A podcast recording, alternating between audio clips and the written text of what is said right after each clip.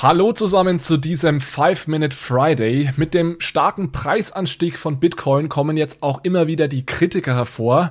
Vor allem die Ankündigung von Elon Musk, dass Tesla jetzt 1,5 Milliarden US-Dollar in Bitcoin investiert hat, ist ja eingeschlagen wie eine Bombe. Es gibt jetzt viele Kommentatoren, die philosophieren darüber, ob denn Bitcoin nicht eine Blase ist und ob Bitcoin eigentlich einen Wert hat. Und genau dazu wollte ich mich heute gerne einmal äußern. Vielleicht fangen wir mal so an, was ist denn genau eine Blase oder Spekulationsblase? Da gibt es tonnenweise Research dazu, zu diesem Thema. Ganz allgemein bedeutet Blase, dass ein, ein Asset, also ein Vermögensgegenstand, das kann eine Aktie sein, eine Immobilie, es kann aber auch ein Rohstoff sein, die haben einen Preis, der über deren Fundamentalwert hinausgeht. So, was ist jetzt ein Fundamentalwert oder innerer Wert oder auch intrinsischer Wert? Das ist im Endeffekt ein theoretischer Wert, den ein Vermögensgegenstand hat, wenn dieser Vermögensgegenstand fair bewertet ist. Also ein bisschen flapsig ausgedrückt, ein, ein angemessener Wert. Der ist nicht immer leicht zu bestimmen. Bei Aktien kann man da beispielsweise Unternehmenskennzahlen hernehmen, erwartete Gewinne, Dividendenzahlungen und, und so weiter. Jetzt kann natürlich der tatsächlich gehandelte Wert einer Aktie von diesem Fundamentalwert abweichen und in dem Moment spricht man eben von einer Blase. Es gab in der Geschichte, und das wisst ihr, bekannte Spekulationsblasen, beispielsweise die Tulpenblase ähm, in, in Holland im 17. Jahrhundert, als Tulpenzwiebeln also den Gegenwert von ganzen Häusern hatten oder mehrere Jahreseinkommen eines gelernten Arbeiters wert waren. Jetzt vor kurzem, also vor kurzem, im, im, Anfang dieses Jahrtausends hatten wir die große Immobilienblase in den USA, die dann ja letztendlich auch zur Finanzkrise 2007 bis 2009 geführt hat. So, und die große Frage ist jetzt, ist Bitcoin eine Blase? Und meine Meinung dazu ist, ja, Bitcoin ist eine Blase. Ich glaube aber auch gleichzeitig, dass das eigentlich kein Problem ist. Und ich finde auch, wir sollten aufhören, so zu tun, als sei Bitcoin keine Blase, denn nach der klassischen Definition ist Bitcoin eine Blase. Und was ich damit genau meine, darüber jetzt noch ein, zwei Minuten Erklärung von meiner Seite.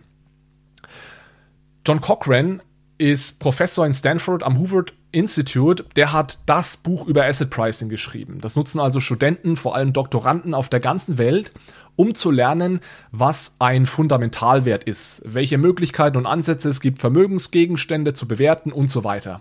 Und, und John Cochrane schreibt in seinem Vorwort in diesem Buch, Asset pricing theory all stems from one simple concept, price equals expected discounted payoff. Also auf Deutsch, die Theorie zum Asset Pricing beruht auf einem sehr simplen Konzept. Der Preis eines Assets oder eines Vermögengegenstandes ist der diskontierte erwartete Cashflow. Bitcoin hat keinen erwarteten Cashflow. Es gibt bei Bitcoin weder Dividenden noch Zinsen. Ja, ich kann aus Bitcoin keinen Treibstoff herstellen, ich kann aus Bitcoin keinen Tisch bauen. Hinter Bitcoin steht keine Firma mit ihren Maschinen und Gebäuden und so weiter. Das heißt, einfach gesagt, Bitcoin hat keinen intrinsischen Wert. Und wenn etwas keinen intrinsischen Wert hat, aber trotzdem eine Marktkapitalisierung von aktuell 850 Milliarden US-Dollar, dann spricht man eben nach klassischer Asset Pricing Theorie von einer Blase. Ich finde auch ehrlich gesagt die Verteidigungslinie, die dann oft aus der Bitcoin-Community kommt, nicht sonderlich überzeugend, denn da wird dann argumentiert, Bitcoin ist keine Blase, weil Punkt, Punkt, Punkt. Und dann werden alle Vorteile von Bitcoin aufgezählt. Das heißt, dezentral, zensurresistent, teilbar, global handelbar, versendbar und so weiter. Und vor allem kommt natürlich auch immer das Argument, Bitcoin hat einen Wert, weil es knapp ist. Das sind aber alles Bedingungen oder Begründungen, die zwar notwendig sind, damit etwas einen Wert hat, das sind aber alles keine hinreichenden Bedingungen. Knappheit ist das perfekte Beispiel. Knappheit ist eine notwendige Voraussetzung dafür, dass etwas einen Wert hat, aber es ist keine hinreichende Bedingung. Knappheit alleine reicht natürlich nicht. Ja, mit anderen Worten, es gibt viele Dinge, die knapp sind, aber keinen Wert haben. Und auch die anderen Punkt, Punkte führen also maximal zu so einer, zu so einer Art tautologischen Argument. Ja? Da wird dann gesagt, Bitcoin ist dezentral, es ist teilbar, es, man kann es global verschicken und so weiter. Und deswegen ist Bitcoin wertvoll.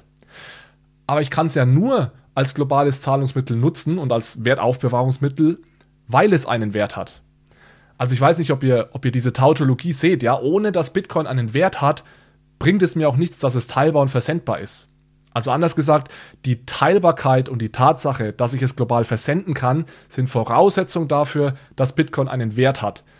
Gleichzeitig bringt mir aber diese Teilbarkeit und globale Versendbarkeit nur etwas, wenn Bitcoin einen Wert hat.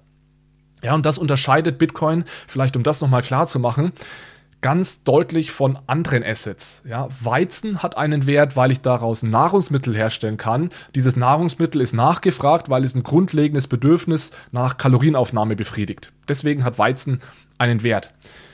Bitcoin hat einen Wert, weil es genutzt werden kann, um Werte dezentral zu speichern und um die Welt zu verschicken. Aber diese Werte, die ich da speichere, das ist ja Bitcoin selbst. Ja? Das heißt, Bitcoin hat einen Wert, weil ich es ganz einfach rund um die Welt verschicken kann, weil es einen Wert hat. Das ist so ein bisschen diese Tautologie, die ich in dieser Argumentation sehe, ähm, wenn ich über die ganzen Vorteile gehe, die, die Bitcoin hat. Also lange Rede, kurzer Sinn. Ich bin der Meinung, Bitcoin ist eine Blase. Aber wie schon erwähnt, glaube ich nicht, dass das ein Problem ist, dass Bitcoin eine Blase ist.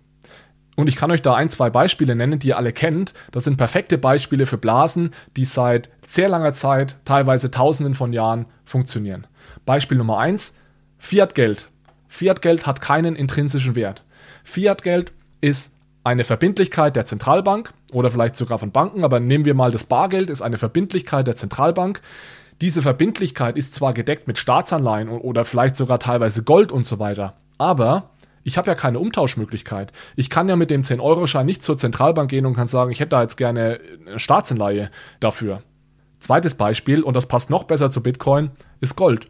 Gold hat zwar einen intrinsischen Wert, weil man Gold für Rohstoffe, äh, als Rohstoff für die Industrie nutzen kann, aber der Preis von Gold liegt ja vermutlich seit tausenden Jahren über dem intrinsischen Wert von Gold. Das heißt, der Wert von Gold, der Preis von Gold definiert sich daraus, dass wir Gold einen gewissen Wert geben wir nutzen ja auch Gold nicht deswegen als Schmuck, weil es so schön glänzt, ja. Also dieses goldene Glänzen bekommen wir auch ohne Echtgold hin.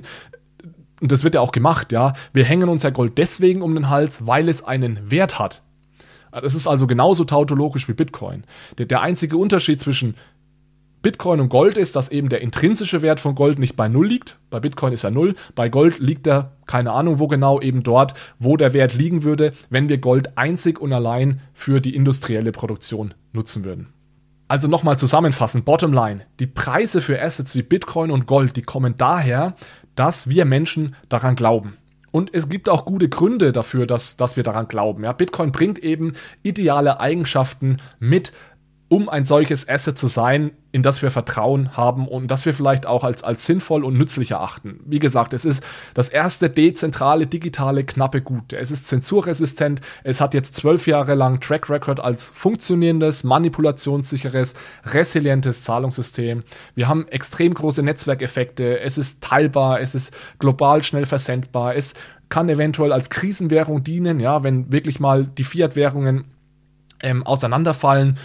Genauso wie das vielleicht früher Zigaretten waren, ja. Und da hatten Zigaretten auch einen Wert, der weit über ihrem intrinsischen Wert lag.